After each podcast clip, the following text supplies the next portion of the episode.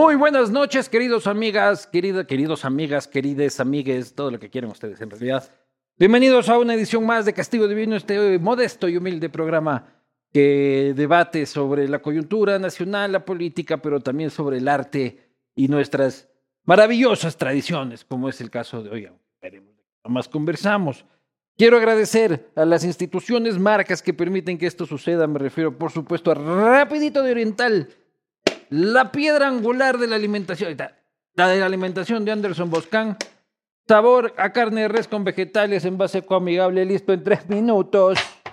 Rapidito Oriental, latitud cero, un emblema de la cervecería artesanal ecuatoriana. Salud. Suya vida. Eh, vino con Osur. Este es un Pinot Noir de este, Chile, por supuesto. También agradecer a Uribe Chubasco con su proyecto Aurora que está listo para la entrega en la Ruta Viva. Eh, también averigüen sobre el proyecto Condesa, eh, gran proyecto en las Naciones Unidas. También agradecer a Claro. Regala, no, si quieres compartir, eh, si quieres cambiarte a un Internet de verdad de fibra óptica y tener la mejor señal siempre, cámbiate a Claro, contrata 100 megas y recibe 200 por solo 21 dólares. Recuerda que con Claro la instalación es rápida y sin costo. Muchísimas gracias. Claro, y gracias a Cuscuy, que es el emprendimiento de mi mujer que está 100% reactivado después de pasar la pandemia del embarazo. Este, portavasos y más cosas personalizadas. Aquí van a estar las redes sociales de Cuscuy. Sigan a Cuscuy, no sigan a mi mujer, por favor. Eh, y ahí creo que estamos Sí, ahí estamos. Para mí es un enorme placer, un honor estar con un paisano, eh, un referente, sin duda, de la música popular ecuatoriana. Muchísimos años de carrera por los que vamos, eh, que vamos a revisar durante, durante esta conversación. Autor de Despechos y Alegrías, autor de Divorcios y Reencuentros. Me refiero, por supuesto, al señor Maxi. Caleras. Grande entre los grandes. Qué honor, compadre. El Muchísimas honor es gracias. mío. ¿Cómo vamos? Gracias a Dios, muy bien. Creo que nunca hemos estado mejor. Los años van pasando, la experiencia avanza y creo que es el camino correcto para decir, estoy feliz con lo que he vivido, con lo que tengo y con lo que espero vivir. Claro, pues, pues que a ti te ha ido de puta madre pues, en la vida, ¿no? Sí, no me quejo. Yo creo que para todo, si eres, si eres ordenado en la vida, también Dios bendice aquello. Porque si eres desordenado y te, ma- te malgastas lo poco o mucho que consigas artísticamente hablando, en el caso mío, Ajá. pues tampoco no llegas a nada, ¿no? Vamos a ir conversando un poco de todo lojano. 100% lojano. A orillas del Zamora, tan bella, de verdes saucedales, tranquila. Yo grabé también esa canción. Claro. Esto es pues, un himno. Después del himno nacional, del himno Aloja, es esa. A orillas del Zamora. A orillas. Alma Lojana. Alma lojana. Esa, es de... eh, no es Ángel Felicísimo. ¿Quién No, es eh, Homero Hidrobo. A ver, no, no, perdón. Segundo Cueva Celi. No. Yo estoy disparando los nombres. que Sí, sí. Bernardo Valdivieso. Así. No, sabes que es muy conocido. eh, es de dos compositores, o sea, la, la compartieron la autoría de, de esa canción, pero es hermosa. la del Gato Ortega también, la de Si usted no conoce Loja, no conoce mi país, también es otro himno, pues. Me encanta y principalmente la frase. De que si no conoces Loja, no conoces mi país, pese a que Loja es tan bonito, es tan maravilloso, que a todos nos encantaría vivir en Loja, lo único que nos separa es la distancia. Qué lejos que queda Loja, Diosito Santo. Y al amor, diez veces más lejos. Aunque no sé si, Si es te vas que- por el otro lado es si más te cerca. vas por el oro es más cerca. Claro, vas por el oro, Del aeropuerto de Santa Rosa al amor, ¿cuánto hay? dos horas un racional. Está Uno que corre un poco más, hora y media. Claro, pues. Está cerca, está cerca. Pero qué lejos es la tierrita, no. Pero qué bonita que es. Sí. Además nos llena de recuerdos, aunque dicen que no siempre es bueno vivir de los recuerdos porque ya pasaron. Pero si ahí nacieron nuestros progenitores, que ahí está parte de nuestra familia. Creo que Tú el corazón de en, En Puyango, en Alamor. Puyango, en Alamor. Eh, Puyango, para los que no saben, es el bosque petrificado, también el Parque Nacional, una maravilla. Eh, ¿Cómo era Alamor en ese tiempo? Mira, yo... Habrá sido precario, ¿no? Porque la provincia de Loja, este don Benjamín Carrión escribía, es la provincia más provinciana del Ecuador, olvidada por los gobiernos, azotada por las sequías, que no creo que es el caso de Puyango, pero es más la parte, toda esta parte Zapotillo, toda esa parte. Sí hubo sequía. Sí hubo sequía. Hubo sequía en el, en el 68 y hubo un terremoto en el 70. Claro. O no sé cuál de las dos cosas pasó primero, pero pasaron las dos en estos años. Y eso inclusive sacó a mucha gente, incluidos nosotros, recuerdo. Salimos con mi padre a Arenillas. Tuvimos un año y luego nos tocó regresar. Los carreteros eran fatales, a no decir, o sea, no había carreteros. Era un carretero tan, tan malo, pésimo. Llegábamos hasta Arenillas con una, una vía pavimentada, pero aunque nos esperaba un carretero horrible de ahí para el amor, el corazón comenzaba a palpitar más fuerte porque mis padres vivían allá. Íbamos con mi esposa, con mis hijos de pequeños, hasta que luego ya mis padres vinieron a vivir acá. Pero de pelado, ¿cómo era el amor? Bueno, cuando, desde que yo me acuerdo, lleno de tierra, de polvo. O sea, tierra, claro es. Ajá. Porque No es que estabas echando polvos en Alamor. Sí. Pasa es que el nombre, el nombre de Alamor se presta para este, cualquier interpretación, ¿no? sí, por eso, por eso, por eso aclaro yo. Entonces, eh, no había, no había pavimento para nada, no había lastre. Era. Tú Yo creo que recuerdo el primer baile, el primer baile que tuve el 23 de enero, es la cantonización de Puyango. Y salí, yo creo que tenía como tal vez 12 o 13 años. Y salí, era hasta por acá el lodo. ¿Pero saliste a farrear o Ah. saliste ya a presentarte? No, a farrear, a farrear, no, no, no. Ahí no empezaba todavía con el, con el arte, pese a que y ya lo farreabas llevaba. con el lodo hasta acá. Claro. Y nos poníamos las botas. O sea, el Para- que, el que no quería ensuciarse, se ponía Claro. la- las de Hebe, les decimos, las botas.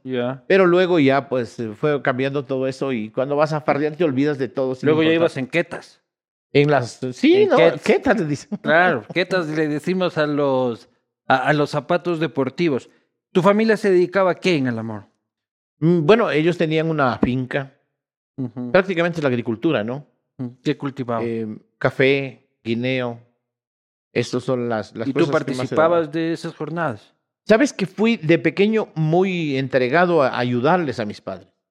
Y yo, mis hermanos más grandes, tengo dos hermanos antes que yo, ellos iban con mi padre, entonces yo también quería ir a ayudarle. Ujú. Pero no me duró mucho aquello, porque Eso de estar ahí vos con asadón y No, esa no, no. nota. al contrario, ¿sabes? Fui con todo el interés del, del caso. Así todo, así como él es, ¿no? Pucha, todo elegantísimo. Ahí, ¿qué es esto de coger la tierra? Yo Pero- estoy para llenar coliseos. No, Luis Eduardo. Bueno, de pronto la mente sí, Ajá. pero yo era pequeño, te hablo de creo que ocho, nueve años. Pero ya extrovertido. Sí, sí, y- eso sí. Y recuerdo, fui, le dije a mi padre, yo quiero, y me afiló un machete. Los de ellos eran más grandes y eh, afilados por ambos lados. El mío fue por un solo lado y me dijo, tienes que darle solo por este lado porque por este otro lado no corta. Pero lo afilaban tan de tal manera que cortabas una hoja de guineo, fuimos a deshiervar el guineo, recuerdo, y me llevé, aquí hay una huella hasta ahora. Primera vez que fuiste, Primera vez que fui y Pucha. primera que me inauguré. saquen este Entonces, guagua de aquí. Mi papacito está en el cielo y lo sigo amando con todo el corazón, pero... Pero te abriste, abriste. Claro, Y me así, abrí y- esto. Y, al hospital y... Y enseguida me envolví con, un, con la hoja de guineo seca. Ya. Me envolví con eso y para que no me vean. Y de pronto ya ¿Y, iba te, hecho- y te- te funciona el dedo? Sí, sí, sí, claro. Porque en el amor este dedo es Pero el, importantísimo. el derecho ha de ser, pues, maestro. Yo no sé si es el zurdo, pues uno Dígame depende, ¿no? O depende, ¿a qué hora se lo necesita? Aparece el que tiene que aparecer, pues. Entonces- Uno, este que te quede mocho, ¿ya? Pero este no Menos te puede, ese. este no te puede quedar Algo estoy mocho. aprendiendo aquí con mi compadre Luis No, Eduardo. pues, 40 años de carrera cantándole al amor y no sabe para qué sirve este dedo. No, Y pues. sabes, yo cortando la hoja de guineo, me partí así, salió la sangre, comenzó a chorrear la sangre y mi papi dijo, ¿alguien se cortó? No, mis hermanos no. Fue donde el último, que era Claro. yo.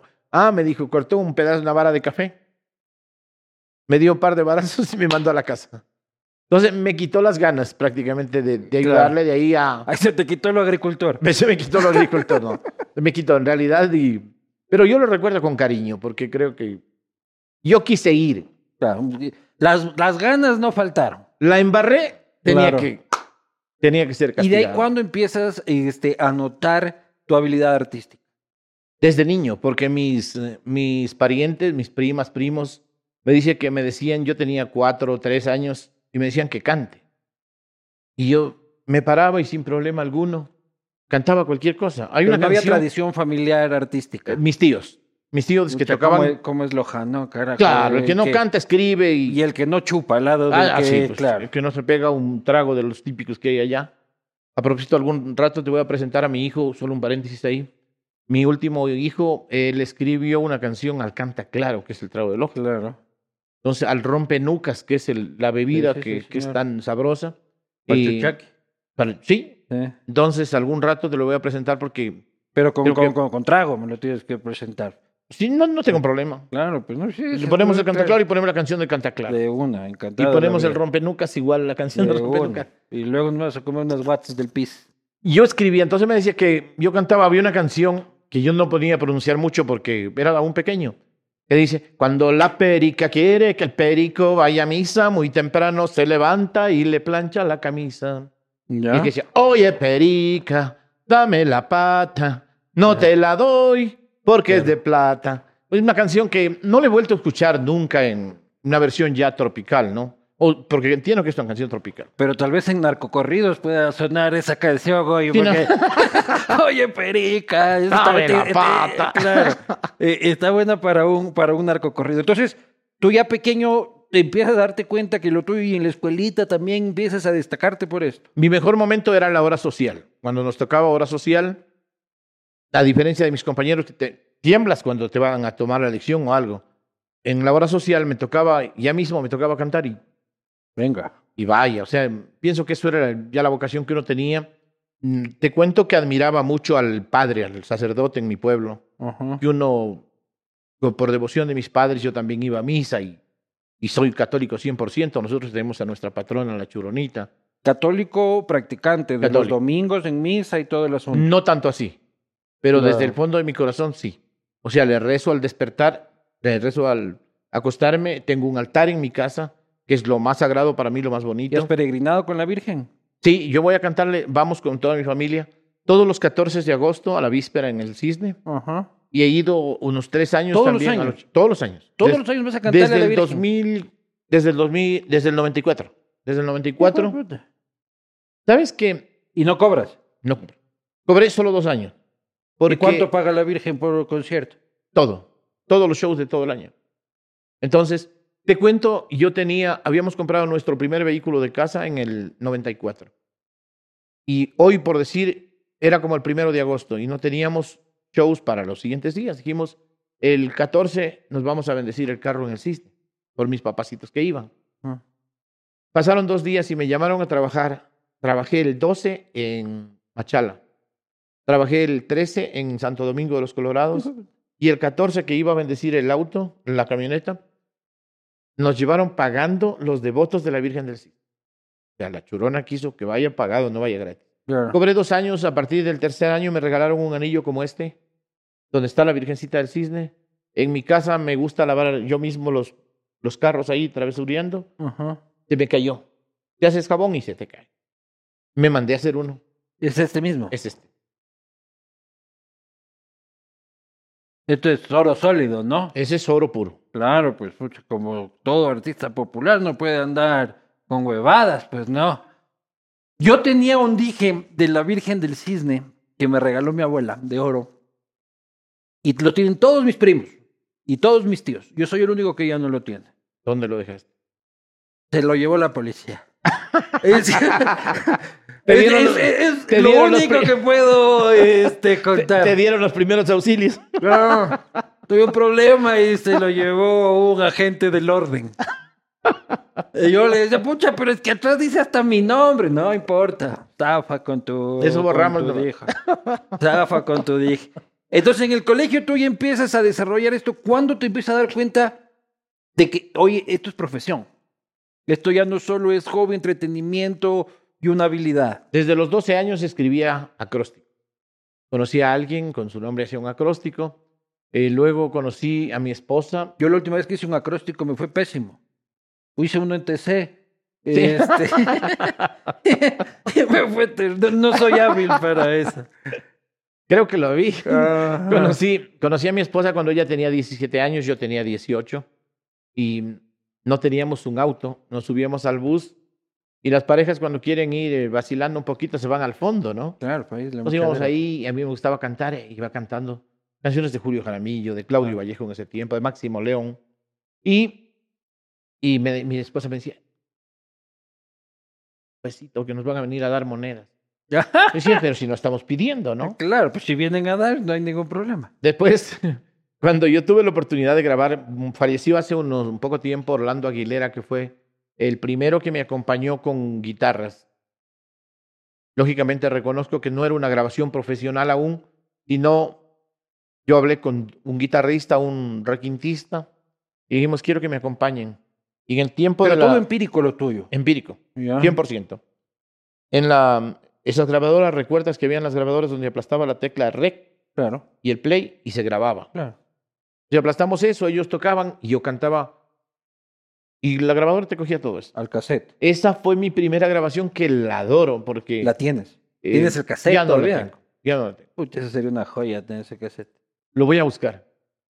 Lo voy a buscar, pero claro que no eran canciones, creo que habían dos o tres canciones mías, porque siempre he sido travieso en escribir mis propias canciones. Pero habían canciones de otra gente que en ese día, porque además grabamos todo de corrido. Ellos tocaban y inclusive hay algunas cosas que iban por do. Por donde quiera, porque yo no, no Claro. estaba tan ubicado en, en el asunto musical. Pero lo recuerdo porque mi amigo Orlando Aguilera, que Dios lo tenga en su gloria, me dijo, tienes una voz hermosa y algún rato te voy a ver triunfar. Tu voz va a pegar. Entonces, ¿cómo olvidarte de esas cosas? Y cada que él hablaba de Máximo Escaleras decía, yo le dije esto a Máximo Escaleras. Y curiosamente, ocho días antes de que él se muriera, me llevaron al bosque petrificado porque el prefecto hizo una, una cosa bonita en el, el bosque petrificado y me llevaron a inaugurar eso. Y me encontré con él. Y hermano, qué gusto esa grabación, si la tengo, te la paso algún rato. Y me dice, la amistad es nuestra, yo te lo dije de- desde el inicio. Y entonces yo dije, qué honor para mí. Ocho días después lo operan y muere. Pero tú nunca has olvidado la tierra. O sea, sigues Jamás. yendo, este, no eres de estos que ya luego ya no se acuerdan de su pueblo. ¿Sabes? Yo voy, yo voy ¿Por qué no has siempre- sido alcalde de Alamor? porque no le entro a la política. O sea, Pues ya te han de haber ofrecido mucha varias gente, veces. mucha este, gente. Yo, Diputado y todo. yo prefiero que me digan señor por lo que, como ser humano, ¿ya? como cantante, de respeto que uno tiene. No digo que la política sea mala. No que te digan hijo de puta por asambleísta. Claro. Entonces, Claro. o sea, no digo que la política sea mala. Lastimosamente, hay unos que la ejercen de mala forma. Porque la política entiendo que sirve para servir, no para servirse. Es el, el lema que debería tener la política. Lastimosamente no es así. Pero tienes algún pensamiento político, alguna ideología, te defines de alguna forma. Eh, mira, sin importar cuál sea la ideología política, me gustaría que haya trabajo, que haya felicidad para todos, que haya seguridad para todos, en que el rico, el pobre, no haya distinción de pronto, sino que sean felices, sin importar, pero que no haya la traba o el obstáculo para que el pobre pueda surgir y Pero para que el tú- rico sea más Tú millonario. tuviste trabas y lo que te hizo surgir es tu talento. Bueno, O sea, sí hay cómo surgir. ah, sí, Tú sí, sí. venías de una familia modesta, este, finquera de Alamor, y aquí estás con tus anillos de oro, con fama nacional, este, con restaurante. O sea, para surgir necesitas oportunidades, pero también necesitas el talento. Soy de, soy de ese criterio. Creo que todos tenemos un talento que hay que desarrollarlo, lógicamente.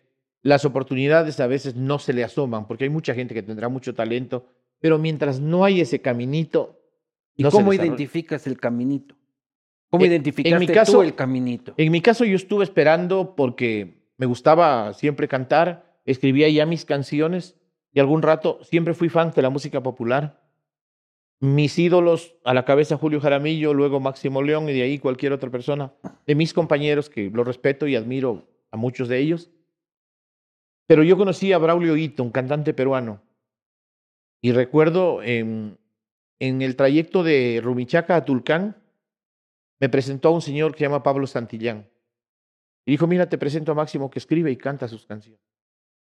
Y yo me dijo, cántese una, Dios, la que haya escrito usted. No sé si es castigo de Dios tener mujeres a escoger, tener mi alma manchada y mi conciencia de haber amado y engañado a una mujer. Una que yo había escrito, ¿no? Claro. Y Por me- experiencias de otros. Seguramente, Sí, ¿no? yo era pelado, en realidad no, no era lo mío eso. Además, no, no había recibido esos golpes. Claro. Que, que me lamente, no, no.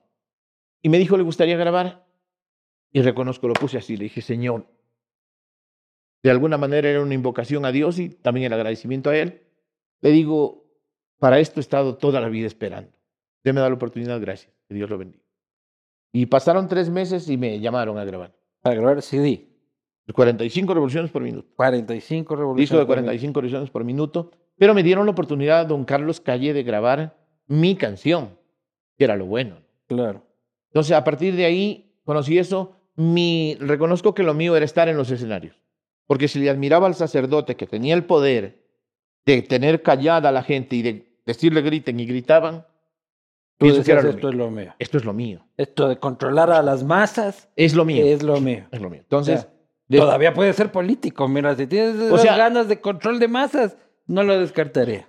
Te cuento, mucha, mucha gente de los fans, les envío un abrazo a mis amigos y un beso con respeto de sus esposos, de sus novios, de todas las damas. Pero preferiría que no. Pero sí, mucha gente me ha dicho, si usted se lanzaría a esto, ganaría. ¿Cuántas veces te han ofrecido Siquiera unas seis o siete. para diputado? Para asambleísta, para alcalde. La, una de las más recientes, la tercera, de hecho, que me proponían que fuera alcalde de Rumiñahui. Yo vivo en el Valle de los Chicos. Ya. Entonces dije, pero es que esto yo pertenezco a Quito. Entonces no tengo, tendría que tener propiedades en Rumiñahui, haber vivido. Entonces dije, para mí no va. Ah, pero lo pensaste. No, no, no, no. Ya estabas viendo cómo movías propiedades, inversiones. A, a eso voy. Ajá. A mí me dijeron, si no tienes una propiedad ya no hay problema, eso no es problema. Te lo iban a arreglar a La podrías tener. La pod- entonces, Te la podríamos dar. dije, no. Lo mío. Y la primera vez que me, me propusieron, fueron 25 personas a mi casa. Mi amigo me decía, entra, no pasa nada. ¿Y cómo entró? Eh, compañerito, eh, Máximo, ¿cómo estás? No, compañerito, Máximo, eh, me encantan tus digo- canciones. Y yo he cantado, si no para todos, casi para todos los candidatos presidenciales. ¿Ah, sí? Para el- asambleístas igual. ¿Le cantaste a Rafa? Sí, estuve en muchas ocasiones. Estuve con él, he estado con el alcalde de Guayaquil, por ejemplo, Nebot, Jaime Nebot, con el alcalde, bueno, el presidente fue Febres Cordero, con todos los partidos. ¿Le cantaste León? Claro, estuve cantando en la, ¿Y cómo fue esa experiencia? Como uno llega y canta, uno canta para su pueblo, a veces solo tienes la oportunidad de saludar con ellos ese rato. Claro. ¿Con León Pero- saludaste o conversaste? Sí, no, he saludado, sí, he saludado. Con Jaime Nebot igual. Pero solo saludaste con Nebot. Sí, no, solo, bueno, hemos saludado. El problema es que ese rato estás, Claro. no puedes, relajo. no puedes llegar a más. No es que te echaste un vodka con... No, no, no, para nada. Primero no bebo, entonces eso. Dices, ese lojano que no bebe, a mí me causa profunda sospecha. Mucha gente dice, Seguro no eres del oro. No, no. Seguro. Me hicieron en el amor, Claro. nací en el amor Ya. y no bebo porque no me gusta. el trago. Y sabes que increíblemente yo cojo el trago y qué sabroso que huele. Ya. Pero a la hora de pasármelo no me gusta. Pucha, pero es injusto porque vos cantas y bebe un millón de personas. Pues. Reconozco que he hecho emborrachar a mucha gente. O sea, Claro, pues. Mucha gente ha bebido con mi, con mi música, pero yo les digo que lo sigan haciendo. Claro. Siempre y cuando sea con moderación, porque los excesos siempre son malos. Sí, pero no creo que se, no creo que te hacen mucho caso en eso de los porque en tus conciertos son las borracheras. Qué hijo de madre, pues. Sí, lo que pasa es que a veces he llegado a darles la razón a los bohemios, para no decirles borrachos, a los bohemios, porque hay canciones que sí te envuelven. Claro. pues. Y de las que vos cantas, peor. De la traición, del amor, de la de la pucha para llorar. Precisamente Y la, bailar, la llorando. rocola, la rocola encierra eso. Es el sentimiento puro del, del amor y desamor. Entonces la gente lo, lo, lo asimila de una manera. de una Oye, manera pero directa. pegas en todo el Ecuador. Pero tu música es más del público andino o del público costeño. ¿Qué diferencia encuentras entre estos públicos? Me he dado el lujo de Porque cantar. me voy a ir a vivir a Manta, que amo Manta y quiero saber si es que Escaleras va a ir a esa hermosa ciudad. He ido a Manaví alrededor de unas 15 a 18 veces. Ya, y a Manta linda. A Manta. O sea, en Manta, Manta. Lindo Manta, ¿no? Eh, he tenido el logro con la expresidenta de la Cámara de Comercio de estar en cinco escenarios la misma noche, en Manta. en no menos de 120 mil personas, porque entre los escenarios estaban completamente. En Manta. Y ella no es política, ojo. No, no, no. O sea, sino que ¿Qué ella iba a La gente linda de Manta sabe reconocer Es hermoso. lo que No, es no, bueno. uh. Por eso ven tanto el castigo divino. Sí, Manaví, no. Todo Manaví, todo Ecuador te ve. Sí, todo Ecuador sí, te sí, ve. Creo que las cosas que están bien hechas vale la pena apoyarlas y eso es lo que hace Gracias, Ecuador. ¿no? gracias, gracias. Oye, pero ¿cuál es la diferencia en los públicos? Te decía que me he dado la vuelta al, por lo menos de seis a siete veces completo al país. Hay lugares que no los conocía, que no constan en el mapa. Ahora creo que ya es parroquia El Ingenio de nuestra provincia De Catamayo. de Cariamanga más para allá. El ingenio. Claro, ahí hay, no, no, ah, es el- de Catamayo, pero pues. tú me hablas del ingenio azucarero, yo Sí. te hablo del ingenio como pueblito. Ah, Cuando me llevaron a cantar la primera vez en el ingenio, creo que habían alrededor de unas ocho casas. Yo llegué y dije, ¿dónde, para quién voy a cantar aquí? De paso me encontré con dos primos que eran de Alamor que habían estado viviendo allá. Pelaron un chancho, como es la, la Ah. típica nuestra. Y en la noche dijeron, no, una escuelita en la loma. Esta noche se cierra eso y hay full gente. Y vi los mejores carros que no había visto ni en Quito ni en Guayaquil. tocaste para narcos. No sé si eran narcos, no sé qué eran, pero habían unos en carrazos. Loja, en mitad del campo, aparecen unos carrazos. No, hay que ser muy acucioso para imaginar quiénes son. Sí, bueno, pero mira, cuando uno lleva la- cuando uno tiene una mente sana, lo que menos pen- debes pensar es en que son narcos. Y vos ahí, perica, perica, perica, perica. hijo Cuando la perica manes ahí, que tú, el perico tú, tú, vaya techo ahí, Me voy a, Luis. Eduardo, ahora que hemos hablado de esto, me voy a buscar esa canción y la voy a grabar. Y te voy a invitar al video. De una. Me acolitas a salir video. Pero encantado de la vida, pues. Horititas. Ahorita. Así como... Si quieres, hermano. Oye, carros este, maravillosos por todo lado aparece. Sí, o sea, y había full gente. Y nunca pensaste esta gente puede cerrar. Tú dijiste, uy, En realidad no. qué próspero el ingenio. Yo le doy, yo le doy el favor eh, a la duda. Pero alguna y vez sí has importarme. cantado para alguien que dices, este sí está medio raro así. Aunque en- pienses, sí. En privado, así, típica fiesta Lo que pasa privada. es que a ti te llaman, te contratan y tú no sabes para quién vas a cantar. Claro, De pronto llegas y dicen, bueno, eh, es el señor. eh, Don Chapo. bueno, nunca así de uno, al- por lo menos reconocido, no. Claro, no. pues. Alguna vez canté por Pedernales. Fuimos Ya. con mi esposa y mi hija, con Natalie, que termina- habíamos terminado ya de cantar y la típica, el empresario, se acercaba con 300 dólares a decirme, hay un billetito para que cante un poco más. Y llegó ahí un, un guardaespaldas, un tipo alto, dice, no, no le coja, venga para acá. Yo medio asustado, ¿qué hice, no? Claro, la plata o la vida. Acompáñeme. Me dice, vean, el señor, pues no voy a dar el nombre. Claro, mejor. Eh, no, es- no, des el nombre, por favor. Dice el señor, es el mandamás de aquí. Quiere que cante 20 canciones más. Usted viene cobrando 1500 y se le va a dar los 1500. En ese entonces, ah, te hablo de Claro. como 15 años más, 15 años atrás. O sea, era un buen billete, Claro, era un billetazo. pero que no te iban a dar los 300 más. No, pues el que, el, el que me llevó ya me había pagado mi show. Los 300 más me quería dar y quedarse él con los 1200 que iba a dar. Vele al hijo de puta. Claro. ¿Ya? Es que esa pasa. ¿Ya? Esa, esa pasa.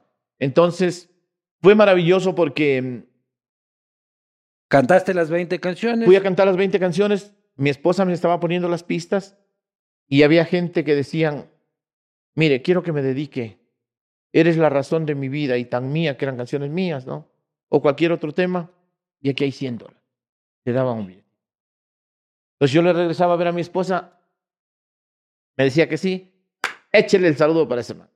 Y así me dieron ocho personas más, o sea, 800 más, que dieron para que les saludemos así. Salimos como casi las cuatro de la mañana, pero felices, ya. Y sí dijiste como que esta gente... Qué próspero O Pedernales. sea, ahí dije, qué bonito, ¿no? qué bonito. Qué bonito. lindo. O sea, aquí quiero volver a cantar. Así es que me gusta más este público, carajo. Pero no- ha pasado en muchas Pero había gente armada. No, no, no, no había gente armada. Pero sí, algún rato pasamos por un lado que no sé dónde ni quién era, que nos íbamos a cantar por García Moreno, por el norte del país, de Ibarra para un lado, o sea, por Otavalo para arriba. ya. Íbamos nueve personas con un compadre que falleció en un carro de él, en un Montero, me acuerdo, y con mi esposa, y de pronto cogimos mal un caminito. Y apenas ingresamos, salieron como 30 personas así con unas metralletas, pero inmensas. Entonces me vieron, lógicamente me reconocieron, y dije, perdón, me estoy yendo a García Moreno, no es por aquí. Pero así, en un minuto estuvieron todos al rodeado del carro. ¿Y qué dijeron? Por allá, Don Máximo. Entonces pienso que esos sí eran narcos. Ya. Me dijeron, es por allá. ¿Sabían quién era? Me dijeron, siga por ahí, vaya. Pero que Pero- de una viene a ser armado y dice, Máximo, es que sí, selfie con la. Con, No, no, con no nos hicimos K-47. selfie, pero yo, nosotros nos asustamos todo el mundo porque llegan y te rodean el carro y... dices Aquí, que, aquí quedé. Claro que pasó, entonces... Pero no, gracias a Dios no hemos tenido malas ¿Y experiencias. te han querido robar alguna vez y te han dicho, hey, Máximo, sigue nomás? No, no, bueno, gracias a Dios no, no, no ha pasado. Pero mira, eh, una anécdota. Alguna vez fuimos a, en La Manta Querida, que tanto Ajá. quieres y que yo también quiero mucho.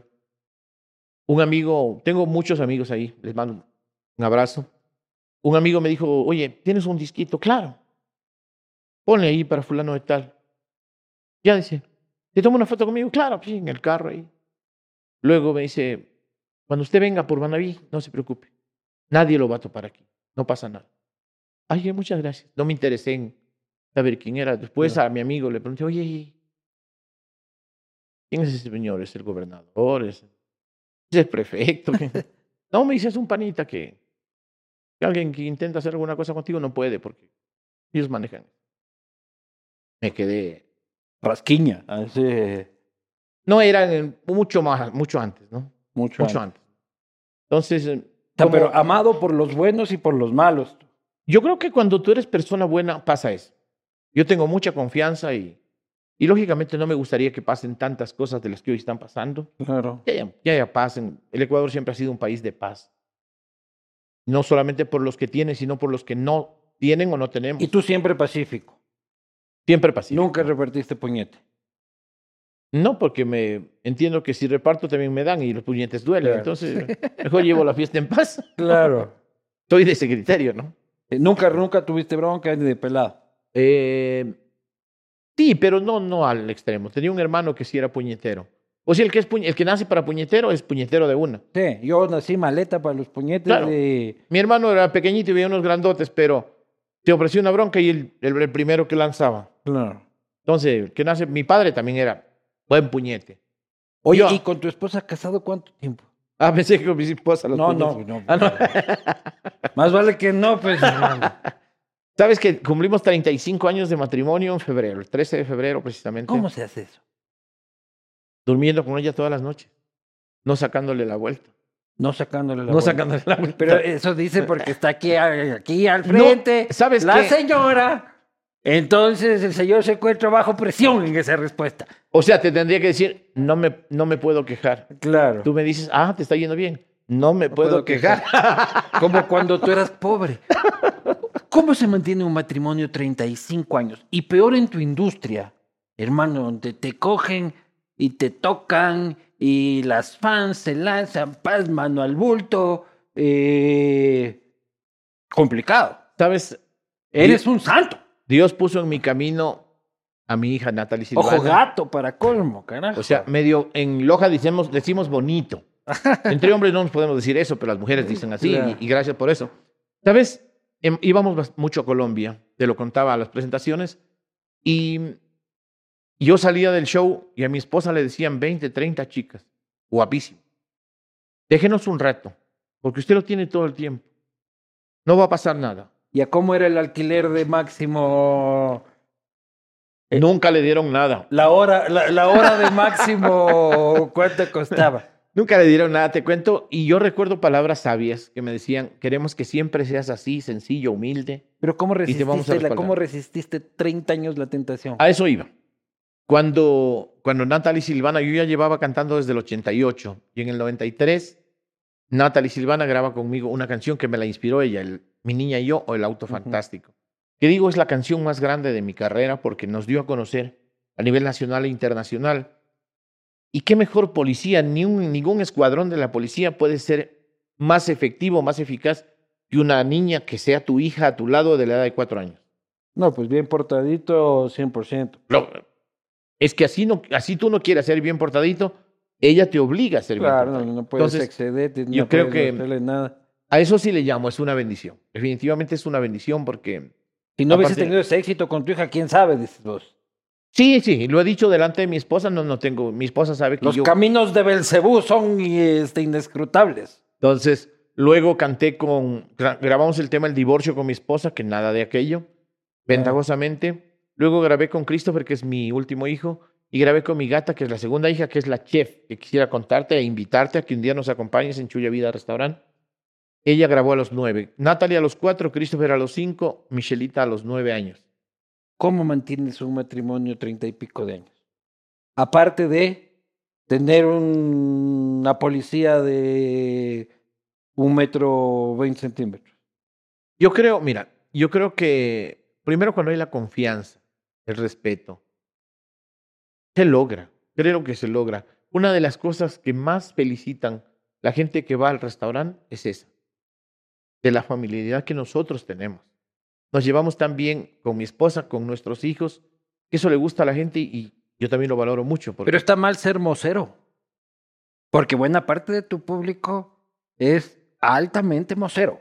O sea, la carrera se presta para aquello. No tú, digo, el público. sí, no, sí, el sí. público tuyo, yo creo que de tus fans hombres, nueve de cada diez son buena copa y harta moza. Mira, en todo, en todo caso, si son, yo pienso que, que por lo menos no hagan daño a su pareja.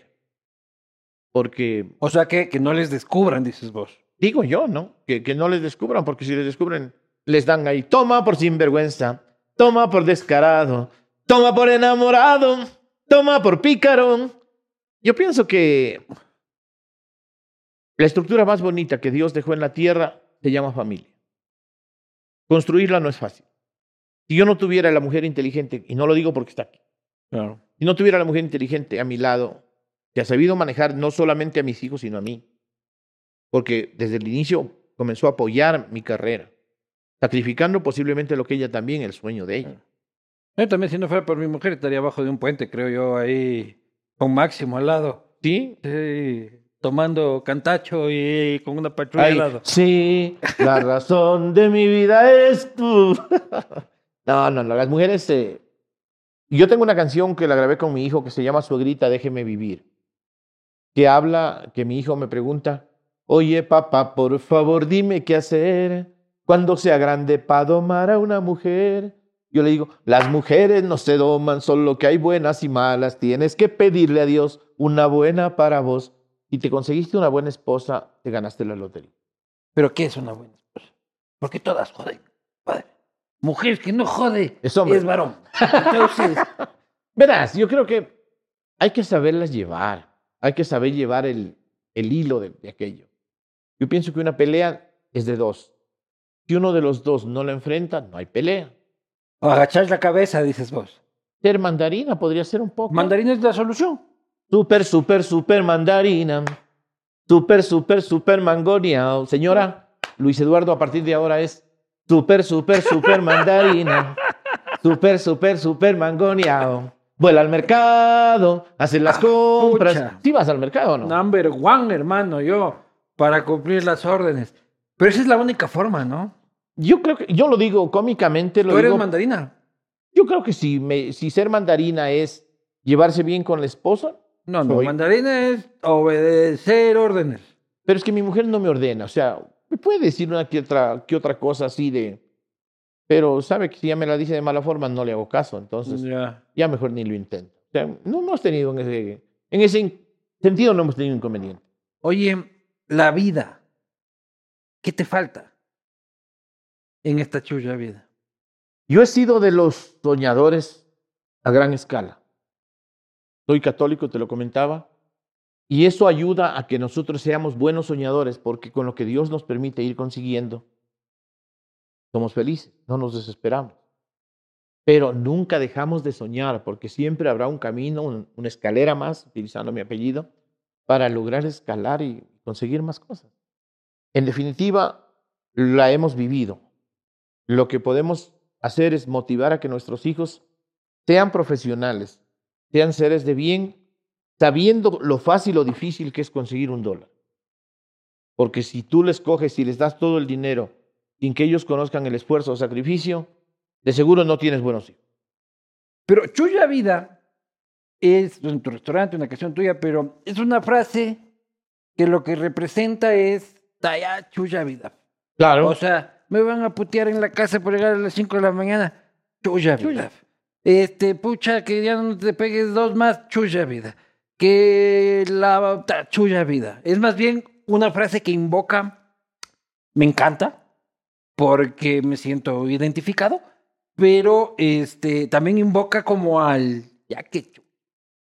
Chulla vida es ya que chu. Ya, eso es lo que tú dijiste. Precisamente la canción es como un poquito de, de doble sentido, porque yo recuerdo, he escuchado a tanta gente que dice, me doy un gusto, me compro este carro, total chulla vida, mañana me muero, no me llevo nada.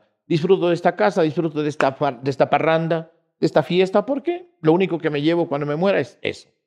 Ahí se me ocurrió involucrar la frase chulla vida y empecé, yo recuerdo en un viaje a una presentación, estaba que chu, que chu, que chu, que chu, que chu, hice no sé cuántas. Luego que chu, que chu, que chu, que me pegué. Que son términos, por ejemplo, el chuma es, es eh, término quichua, ¿no? Ajá. Chulla también. Y que ahora en la costa nunca, la costa es un pluto. O, Claro, claro. un mamado. Entonces, ahora ya saben que chuma es la- misma plutera que ellos se manejan. Entonces comenzamos, y por eso dice, que digan que soy divertido, porque a la gente le vaya bien o le vaya mal, decir lo que tú decías, a mí, escucha.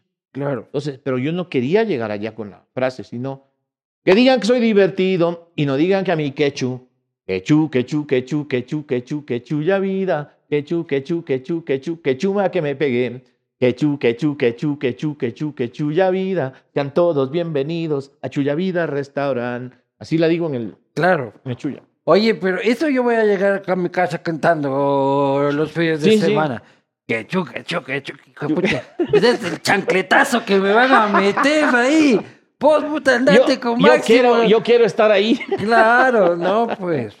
No, pues, oye, pero también el, el, el quechú es muy de los ecuatorianos y un poco también estamos por eso, ¿no? Como estamos. O sea, por no analizar las consecuencias Sí. de nuestras decisiones. Igual votamos, así que muchos votan por ese que ni sé qué que es el Eso, chévere. eso debería ser una de las cosas y un llamado a, a nuestro querido público, a nuestros fans, a la gente de Ecuador entero, en que sí deberíamos analizar un poco más el voto, conocer un poquito más, y vale la expresión, al personaje. Y otra recomendación, otra de las cosas, no deberíamos ser todos políticos. Lastimosamente, se- en el mismo saco van todos, sin importar si son o no son preparados. Pienso que el político debería ser una persona preparada en ciencias políticas que conozca lo que necesita un país, lo que necesita un cantón, lo que necesita una provincia. Y no, por ejemplo, que porque yo sea famoso mañana me digan, sí, venga usted. ¿Por qué? Porque saben que voy a ganar. Sí. Entonces, en eso no estoy de acuerdo. Barrías de alcalde de Rumiñahui. Sí, yo creo que sí, mucha gente lo decía, pero en todo caso me quedé para no saberlo. Sí. Y espero no nunca me tente. ¿Y cómo ves esta papeleta presidencial? ¿Qué te parece? No lo he revisado mucho, he visto creo que a los a los ocho Luisa González, del, corre del correísmo, una opinión. no la conozco. Eh, Fernando Villavicencio. Lo he visto opinar en cosas.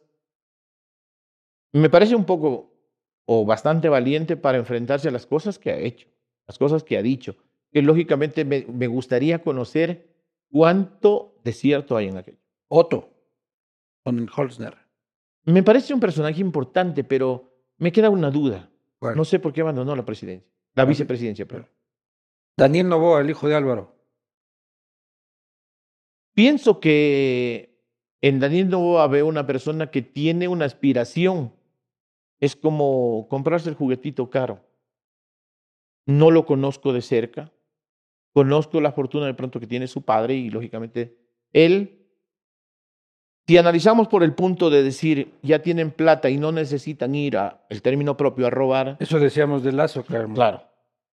Pero El- lógicamente el, el cuñado se de- de- desató. Lógicamente, puede llegar un, un buen personaje, pero ¿qué tal si la gente que lo rodea no sirve para nada? Jan Topic. No conozco, he escuchado muchas cosas de él, no, lo, no tengo el, el logro de conocerlo de, de cerca, pero a veces es fácil decir tal o cual cosa, decir me enfrento a esto de esta manera, y otra cosa es hacerla. Me gustaría que si lo, si lo va a hacer y tiene la valentía y la capacidad de enfrentarse a ello, Diga me cómo. parece bien. Yaku. No lo conozco tampoco al señor de, de cerca. Sé que no, voy a decir lo que, lo que he visto, ¿no? Sí, claro. De que no es indígena. Ya. Entonces, si le mintió por ese lado a la gente, ¿qué espera el país? ¿Por Es- qué, ¿Por qué me sabota? Cuenta, cuenta, aquí nadie nos está De. Tim Marín, de doping, güey. No, To- no Todavía sé. no sabes. Yo hasta ahora no sé. Te soy honesto, no Pero sé. eres un tipo que reflexiona el voto, que se siente en sí, sí, sí, familia sí. y dicen, pucha, esto es lo que ¿qué opinas tú, que conversan del tema. Mira- tratas de guiar a tus hijos un poco en el asunto. Trato de que ellos me guíen ahora. Ya. Porque, bueno, gracias a Dios mis hijos son preparados y, y tienen un poco más amplio el espectro de, de saber quién más o menos está por buen o mal camino. Entonces yo creo, me gustaría eso y, y hago el llamado para nuestros fans, a nuestra gente, y que hagamos lo mismo, que analicemos quién verdaderamente pueda ayudar a salir del problema en el que está el país, porque hasta ahora no lo hemos visto. Pero tú como artista en tu industria, ¿qué esperas de un nuevo gobierno? O sea, tú tienes la suerte de anunciar un concierto y se llena, ¿ya? De cobrar bien, de tener este, una buena vida. No es la gran mayoría de lo que le pasa a los artistas ecuatorianos. Muchos, como decíamos antes, con suficiente talento como para ser como Máximo Escaleras. ¿Crees que el Estado, esperas algo del Estado? Muchos otros artistas se quejan de que le suben el impuesto al 12% de las entradas, este, de que los artistas, de que los alcaldes y prefectos contraten artistas internacionales y dicen es el estado de la industria, por decirlo de alguna forma, es culpa de los políticos. Es tanto así. Han habido leyes que no se han cumplido, en que a los medios poco o nada les ha importado cumplirlas. Tampoco se las ha exigido por las entidades que supuestamente están...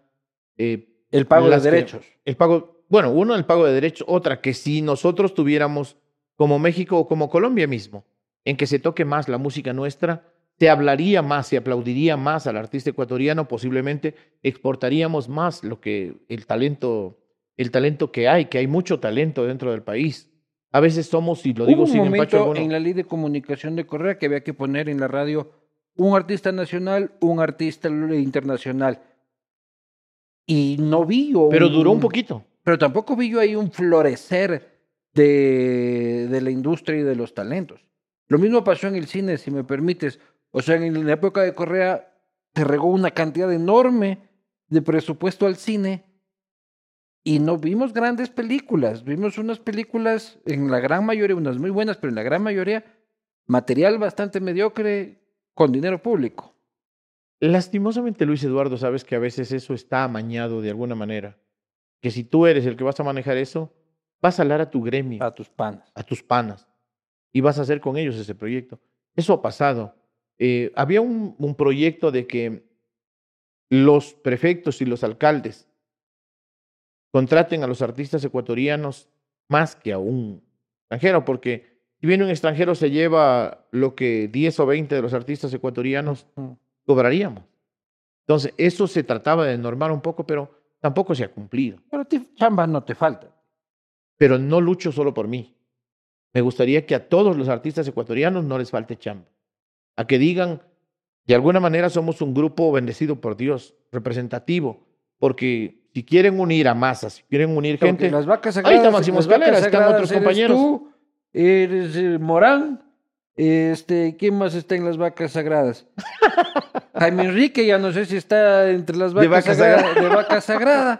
Este, vos que eres artista, ¿quién más está de vaca sagrada en este mundo?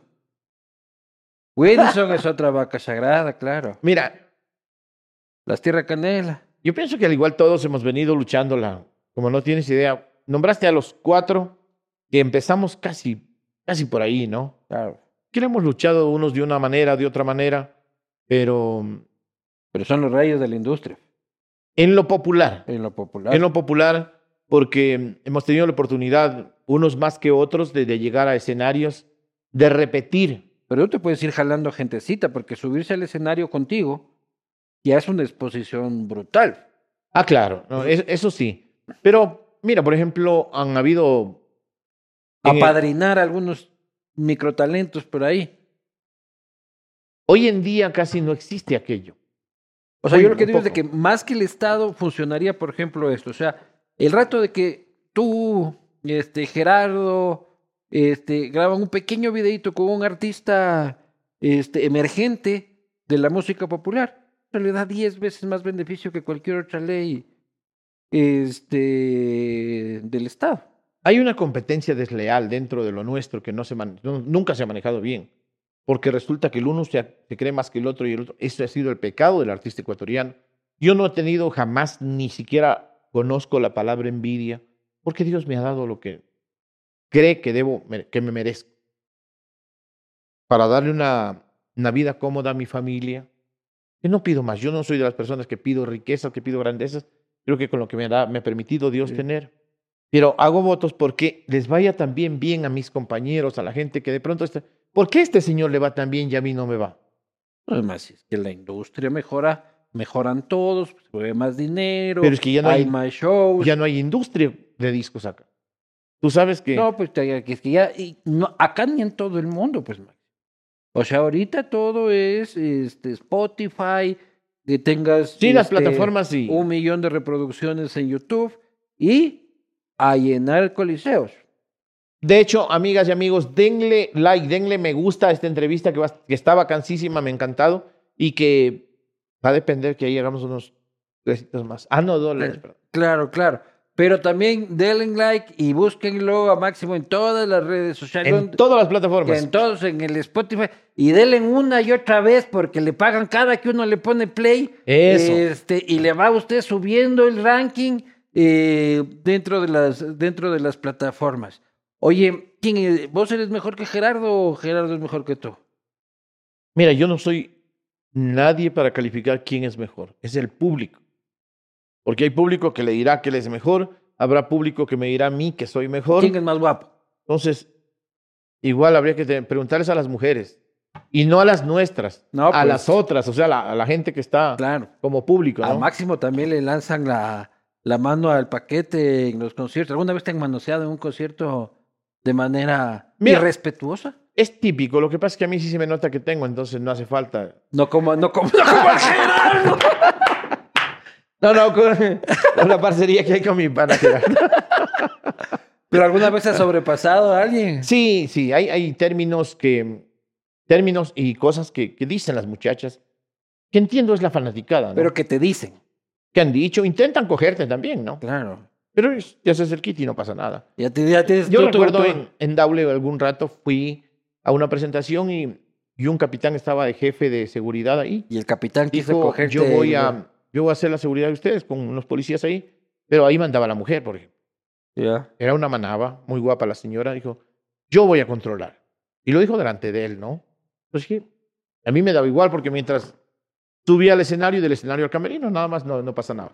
Pero cuando yo terminé de cantar, eh, había unas tres chicas entre 20 y 23 años, que ya estaban un poquito pepiadas, tomadas, ¿no? Y la señora dijo, aquí nadie lo topa. Sí, poniendo las manos. Pero esta señora era de la organización. Era la esposa del capitán. Ah. Ella no era la organización. Dijo, aquí nadie lo topa y ella lógicamente estaba como dirigiendo el asunto. Y las chicas, ahí sí se mandaron palabras tremendas. Dijo, alguno decía, pero yo, ¿qué hago? todas las noches, lo voy a decir suave, ¿no? Sueño con él. Y, y no me deja ni tocarlo ni nada de eso. Y era o un- sea, todas las noches utilizo este dedito pensando en Máximo y no me dejan ni creo tocarlo. que ya ese dedo se llamaba Máximo. ¡Maximito! ¡Ay, Maximito! ¡Cómo te quiero! Ay, si de ahí sale una canción, Sí, ¿verdad? no. Tienes que pagarme, pagarme mi regalía. Entonces, por ejemplo, a veces es porque la gente está Ese pasadita, dedo se llama Máximo. está pasadita de tragos y eso, pero es, insisto, es la fanaticada. Oye, pero la esposa del capitán no era la que quería echarte el diente. Si es que quería, yo no quería. Entonces, Ya. si uno de los dos no quiere, no pasa nada. Entonces, no, no, respeto mucho, era una Oye, el peor concierto que has dado. El peor concierto. Dos peores conciertos. El uno, porque te fue como la mierda. A ti, artísticamente. Puta, vos te subes ahí arriba. Puedes tener problemas familiares, puedes estar con diarrea. Este, igual te toca poner tu mejor cara. Mira que a veces le toca hacer el, pa- el papel del payaso a uno. Claro. Eh, no el peor concierto, sino el concierto más doloroso que a mí me tocó es el cuando falleció mi padre. Yo tenía en Flavio Alfaro un show un 9 de noviembre y por X razón se aplazó para que sea el día justo, que era el 15 de noviembre. Entonces dije a mi padre que estaba malito, papito, le digo, no me voy a ir hoy porque se aplazó para el día miércoles, que era el 15 de noviembre. Y me dijo, mi hijo, pase lo que pase, quiero que tú cumplas con ese concierto. Era, él sí era mi jefe. Era una orden. Y mi padre falleció el 14. Lo velamos toda la noche y al otro día estuve hasta las 5 de la tarde. Y a las 5 de la tarde salí con mi esposa y, y unos amigos a Flavio Alfaro. Canté llorando, como no podía ser de otra manera, ¿no? Terminamos de cantar y me regresé y al otro día a las 10 de la mañana lo velamos. Lo enterramos. Creo que esa es la más dolorosa. De los que mm, el peor que me haya ido, no porque no me han aplaudido ni mucho más, fue uno, no voy a dar el nombre por, Por respeto. por respeto a la tierra, ¿no? Pero era un lugar muy frío, recontra frío. ¿En La- qué tulcán era No. este? No era en ningún tulcán. Te va a sonar, eh, te va a sonar raro, pero era en una parte, en un trayecto entre Cuenca y el Oro. Pero había un, un páramo por ahí y la gente para abrigarse estaba quemando llantas. Entonces yo, uno elegantito, como lo decía Luis Eduardo, subí al escenario y sentí que daba frío. Y un hermano mío estaba vendiendo discos míos. Yo le decía justo por, el micrófono. Como él estaba embelesado, no me paraba ni bola. Terminó la canción y tuve que parar y decir, tráeme el abrigo. Y luego ya se me estaban quedando los dedos así. Y una señora me dio unos guantes. Pero no terminaba la historia ahí, porque estaban quemando las llantas y ese humo se me venía directo al escenario. Entonces yo quería que mi hora de show se volviera 15 minutos. Terminé y aunque no me creas, puse la calefacción a todo, a todo lo que daba el, el carro. Llegamos a pasaje para dormir en pasaje y recién era Máximo Escaleras. No. Eso sí, si vuelvo a cantar ayer ya sé cómo ir.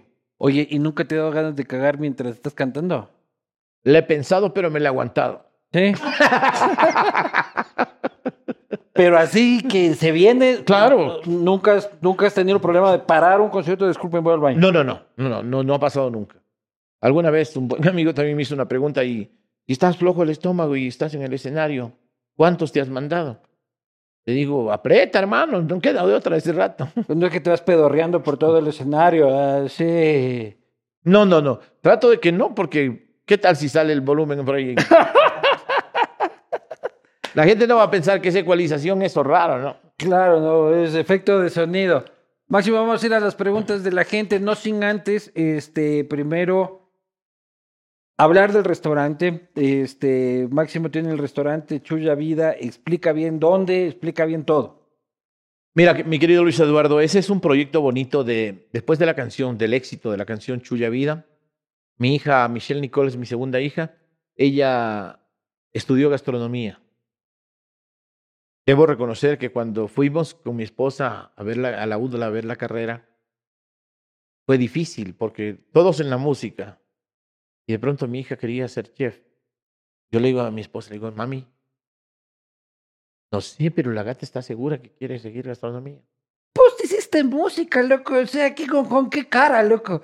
O sea, sé, el man es el único de la familia que se hace músico y tiene problemas porque su, No, tu no. papá debe haber estado todos aquí en la agricultura y cojudo este quiere ir a cantar. Pero te cuento, entonces mi hija, mi esposa dice sí, y nosotros hemos sido de la idea de apoyar siempre los proyectos de nuestros hijos. Luego el decano, esa vez que estaba, dijo, mira, iba a hacer práctica tu hija. Y nos mostró unas ollas inmensas. Yo era, otra vez le regresé a ver a mi esposa, y, ¿estará segura la gata? Que sí, eso dijo que quería. Y la veíamos a ella emocionada caminando por las instalaciones. Ingresó a seguir gastronomía y te cuento, es lo mejor que me ha pasado. Fue maravilloso porque tuvimos la oportunidad, hemos tenido la oportunidad de conocer eh, a mucha gente que no la hubiésemos conocido por la música, de ser muy bien atendidos, de comer sabrosísimo porque mi hija valió la pena que estudie gastronomía. Y lógicamente mi esposa también, ella es de Ibarra, la ciudad blanca, y, pero en cambio por el amor y el cariño que nos hemos tenido, pues aprendido a, a dominar por la pancita a este caballero. Así es que te cuento, ese proyecto empezó por mí. Ellas decoraron todo, que a la gente les agradezco a quienes nos visitan de jueves a domingo desde las 11 de la mañana en Chuya Vida Restaurant. De jueves a domingo. De jueves a domingo. Repite la hora. De jueves a domingo desde las 11 de la mañana Hasta hasta las 10 de la noche, jueves, viernes y sábado. Domingo. Y el domingo de 11 a 5 de la tarde. Ya. ¿En qué horario te apuntas? Yo el domingo al mediodía.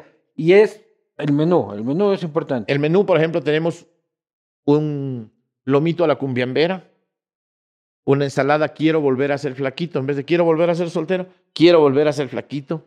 Tenemos una chanfaina chuya vida, son platos temáticos, ¿no? Ajá. Hay un seco de gallina estilo suegrita, que si la quieres a tu suegra te vas a ver riquísimo. Ajá. Tenemos una chanfa- eh, la costilla quincena hawaiana. Tenemos el pollito picoso por la canción de. Tenemos el cordero del alma por la canción Amigos del Alma con mi gata, con la chef. Tenemos las costillas príncipe a mi modo por Soy un príncipe a mi modo. Son los temas, eh, los platos temáticos. A todo mundo le gusta. Hay la cecina lojana que tenemos, Eso sí. que eso es sabrosísimo. El repe Horchatita. horchata, la Claro. propia horchata, de, que eso es mm, una de las cosas que... Y nos visita mucha gente lojana, y no solo lojanos, Sí, sí, sí. no solo lojanos, ¿sabes?